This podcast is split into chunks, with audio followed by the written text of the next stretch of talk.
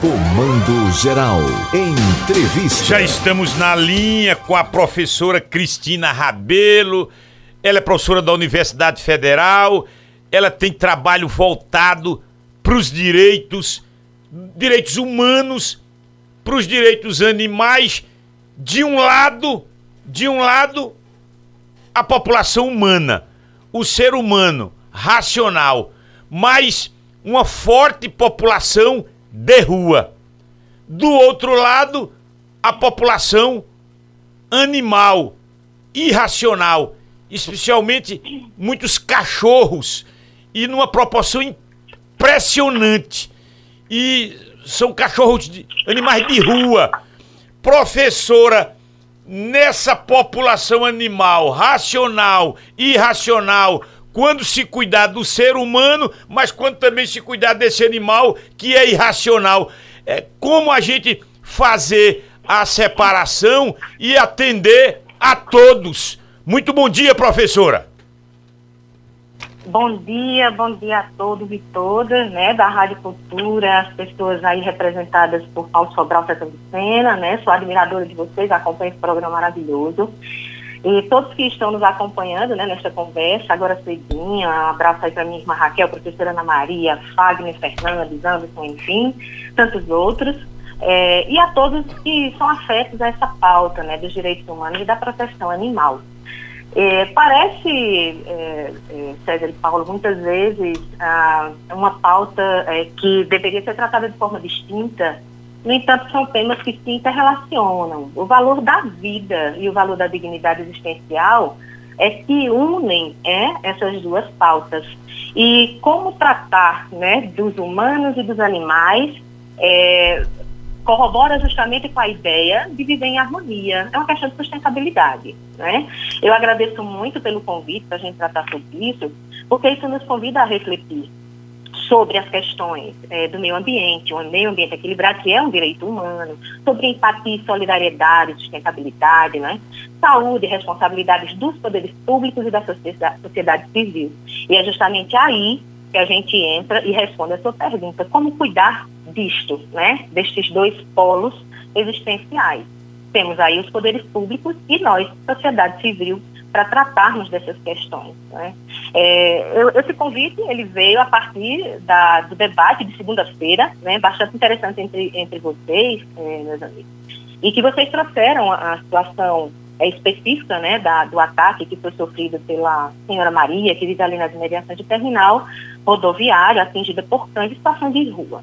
Né? É, eu destaquei, inclusive, que ocorrem outros ataques né, em, em nossa cidade, é, e também, é, digamos que não é, é só aqui, é no país, tá? Aqui em Caruaru especificamente eu posso citar, é, a, a, através de relatos, inclusive, da minha grande amiga Lucimere Paz, que está aí também na escuta, sem dúvidas, que aconteceu é, na, na Boa Vista 2 aqui, na Nova Caruaru, né, onde eu tenho aqui o relato da minha própria irmã, aqui no bairro universitário, onde eu mesma presenciei um ataque, é, e aí vocês no Pinheirópolis. Então a gente vê que não é uma questão é, é, simples, é uma questão que ela está disseminada não só no município, mas também outras cidades do país.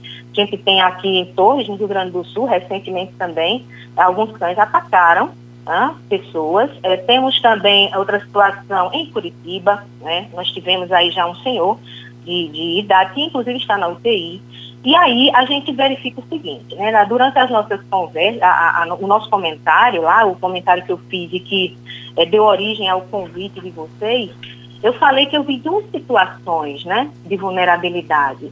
É, eu identifiquei na, na, notícia de vocês a vulnerabilidade humana da cidadã, a dona Maria, que teve, e, e, e, não só ela, né, mas tantos outros, que é, têm os seus direitos é, a segurança, que tem os seus direitos à assistência social, inclusive, né, porque foi citado da, da necessidade dela ser atendida em loco, já que ela não tem uma moradia é, é, definida, mas é, optou né, por conviver ali naquele espaço, e esse direito, é, por não ter sido urgenciado o atendimento, o Estado não ter ido ainda, no momento, não sei se já foi, mas em loco resolver, então aquele direito dela foi é, de alguma maneira cerceado, né?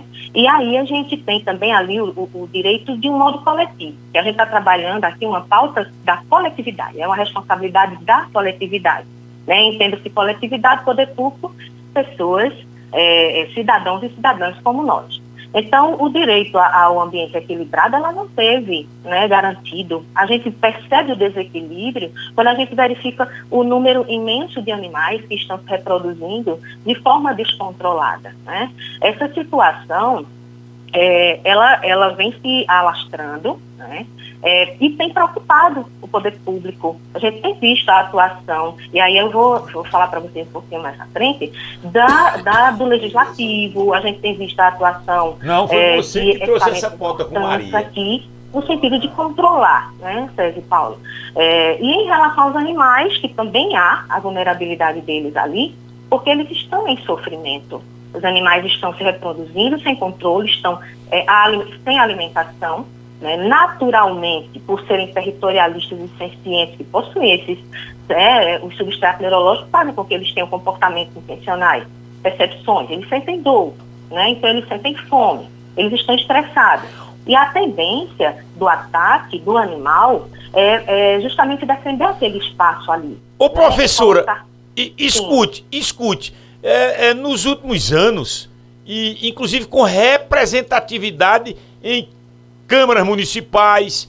Até mesmo no Congresso. Congresso, Assembleia Legislativa. Isso. Nós, Lei já. Nós temos leis e representantes diretos do, do da proteção desses animal. Movimentos. Aí, desses movimentos que têm esse foco para o direito animal. Aí eu lhe pergunto, nós, mesmo com, com, esse, com esse discurso, com essa fala, com essa representatividade, aí a pergunta que se fica, evoluímos ou ficamos só na falácia? Ou ficamos só na proposta? Ou não evoluímos? Por quê? É, por que, que nós temos uma população animal de rua aumentada, assim como a, a população humana? E, e crescente, né? Crescente. Pois é, se aumentando, problemas que se agravam exatamente no momento em que se deu luz para essa discussão. Não, não é um contrassenso, não, professora? sem dúvida nenhuma. Nós temos, inclusive, leis, projetos aprovados, é, temos aí, é, é inclusive, a aprovação de códigos. Né? Eu agradeço desde já também as informações dos nossos é, vereadores aqui de Caruaru, que tem diversos projetos e me passaram vários. Infelizmente, o tempo é curto para a gente trabalhar todos eles, mas existe sim. Né? Existe lei, existe código, existe, existem projetos, existem requerimentos. Nós estamos é, é, re, recuperando, nos recuperando, na verdade, né, de uma grande é, é, é, fase de, de, de, desconstrução das políticas né, de proteção ambiental. E é, esse levante, agora esse, novo, esse novo recomeço, é que vai nos possibilitar fazer com que a coisa deixe de ficar no campo da teoria, no campo da falácia, e passe a ter efetividade. Né? Porque leis nós temos muitas. Né? No propostas de lei, nós temos então o dobro do que, do que a gente é, gostaria que se realmente a gente tiver ali 10%. Né, sendo é, operacionalizado, a gente vai ter então uma, uma, uma melhora imensa, representativa. Né? Aqui em Caruaru, de modo específico, é, é, César e Paulo, eu tenho a, a, a, a, certeza de que nós estamos bem, apesar de tudo isso. Né? Nós tivemos aí, além dessa fase terrível né, de desconstrução das políticas é, públicas ambientais, nós tivemos uma pandemia e na época, né, as pessoas tendentemente a, a buscar a companhia do animal é, começaram a adotar, comprar, colocar os animais em casa e pós-pandemia as pessoas colocaram novamente os animais na rua. Então a gente tem uma vertente aí, são várias vertentes. A gente cobra do poder, público que saia do campo da, da falácia, do campo da teoria e, e execute. Para isso a gente tem agora é, sem dúvida nenhuma, dois ministérios que estão voltados e focados nisso e que a, a, a, os âmbitos municipal estadual podem muito bem interagir com esses ministérios, né? É, o Ministério uh, dos Direitos Humanos, da Cidadania e do Meio Ambiente, então buscar esse apoio de cima para baixo, fazer com que os municípios consigam executar aquilo a que se propõe, a, os tantos projetos e requerimentos feitos, né? A gente, enquanto cidadão, a gente também pensa nossa responsabilidade precisa ser cumprida. A gente precisa entender-se como é, responsáveis também por isso. Vou lhe dar um exemplo. As pessoas que alimentam os cães em situação de rua, esses que estão, né, porque existem dois tipos de cães, né, o, da, o comunitário e existe aqueles cães errantes. Então, as pessoas que procuram alimentar ali os comunitários, né, que vivem na rua, Essas pessoas também têm que ter responsabilidade de, durante as campanhas de vacinação, é, é, acionar a AMA Animal para que a AMA possa ir lá né, fazer a, a vacinação. A castração hoje é fundamental. A polícia de castração tem que ser colocada em prática, ela tem que acontecer. Sabe, aqui em Caruaru, de modo específico, eu estou trazendo os dados daqui, e ontem eu conversei com o pessoal da AMA, um abraço aí então para o doutor Simonal também, que nos passou dados importantíssimos. A AMA Animal ela tem o castramóvel, ela tem uma estrutura de atendimento, precisa melhorar, tá? Precisa melhorar, precisa aumentar a equipe, e aí atenção aí ao prefeito do município, atenção para essa fala, porque a AME Animal ela é fundamental nesse controle né, da reprodução animal e da saúde desses animais. Precisa de mais gente, precisa de um disque já, que é o, o, o, cidadão verifique a situação em que os cães estão ali em, em, em processo de reprodução e é, acionem para que a venha imediatamente castrar as fêmeas. Se não pode castrar todo o grupo, né, porque existe um custo, enfim, mas castrem as fêmeas, para que quando elas voltem ao processo do cio, aquele ali já não é mais um risco de reprodução. Naturalmente, os animais vão ter esse controle. Então, é como, como respondendo a sua pergunta, nós temos muitas leis, nós temos muitas falas, inclusive bandeiras que são levantadas né, no período pré-eleitoral, e a gente vê que essa, essa pauta, ela tem como se resolver. O momento é agora. Nós estamos com a condição agora de executar. Então, as pessoas que estão na gestão do âmbito municipal, do âmbito estadual, precisam estar conectados com o federal, porque de cima para baixo a gente tem sim como executar tudo isso. E Caruaru, detalhe, Caruaru está bem, tá?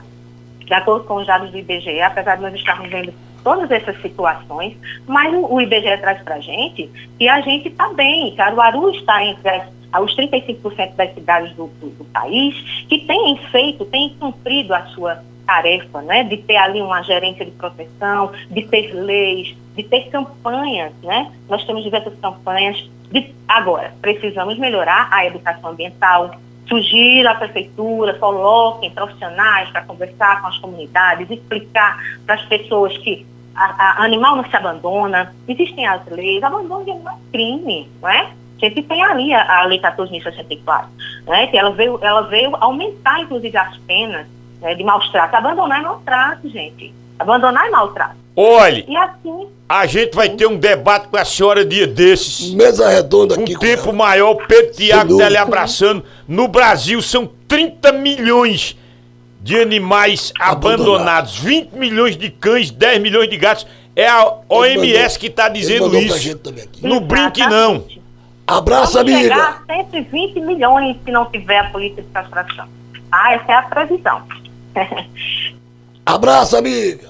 abraço a todos, abraço a vocês. Professora Ana Maria, grande abraço. Jorge Quintino, Anderson Fagner. Sua irmã Raquel. Obrigada. Sua irmã Raquel tá lhe mandando um abraço. Maravilhosa defensora dos animais também. Obrigada, minha irmã. Abraço, pessoal. Tá certo, amiga.